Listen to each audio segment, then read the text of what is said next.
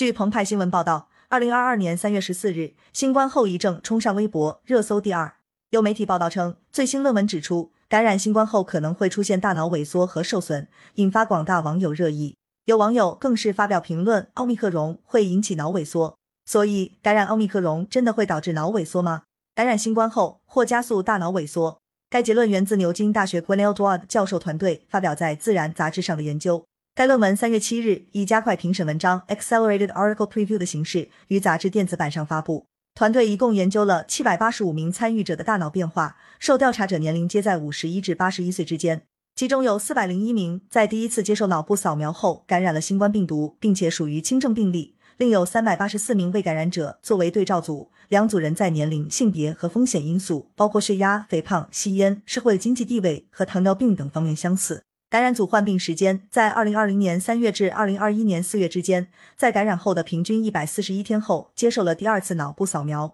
对照组两次脑部扫描时间间隔和感染组保持相似。论文指出，在对两组两次分别的脑部扫描结果进行分析对比后，发现感染者的与气味相关的大脑区域眶额皮质和海马旁回明显减少，初级嗅觉皮层相关的区域组织损伤更大，并且整个大脑的体积减小。与未感染的参与者相比，这些影响的变化范围从零百分之二到百分之二不等，其中最大的损伤区别出现在感染者的海马旁回和内嗅皮层。那么，这意味着目前国内感染新冠病毒的本土病例都会出现大脑损伤吗？并不一定。这些在二零二零年上半年至二零二一年上半年感染新冠病毒的参与者，普遍感染的是当时在英国流行的阿尔法变异毒株。另有部分感染贝塔伽马或早期原始菌株，这些都并非目前在国内普遍流行的奥密克戎 BA 二进化分支。感染阿尔法可能会导致脑部受损，但感染奥密克戎是否也会出现同样的情况，这仍需研究。与此同时，论文研究的是五十一至八十一岁的中老年人群，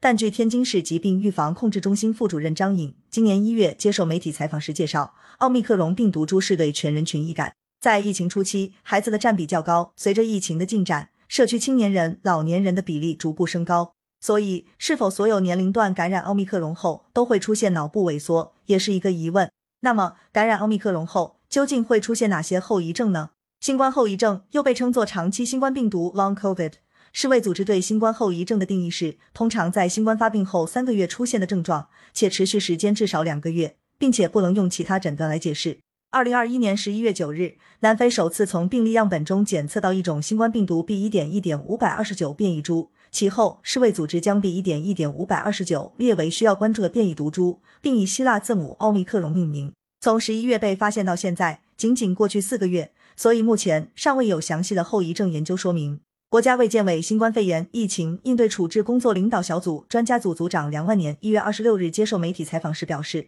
很早就有研究证明新冠肺炎会导致一定的后遗症，但奥密克戎后遗症的情况还不清楚。中国工程院院士张伯礼一月十一日也指出，说奥密克戎是大号流感是不恰当的，虽然它传染性强，症状比较轻，但是它有没有后遗症，现在还不清楚。根据国外的数据分析，新冠肺炎的后遗症还是比较多的，远远高于流感。而据哈佛大学二月十四日发表在官网的文章，哈佛大学医学院贝斯以色列女执事医疗中心长期新冠病毒诊所主任 Jason Milley 则对奥密克戎后遗症保持警惕。他预计日益增长的奥密克戎感染个案将导致更多的长期新冠病毒后遗症病例。我不认为目前有任何已知的信息表明奥密克戎不会导致长期新冠病毒。那么就目前而言，感染了奥密克戎转阴后还会有什么症状？澎湃新闻记者采访了三名感染了奥密克戎且刚刚转阴的年轻人，普遍而言，他们仍会出现浑身乏力、食欲下降、嗜睡等现象。从他们三人表现来看，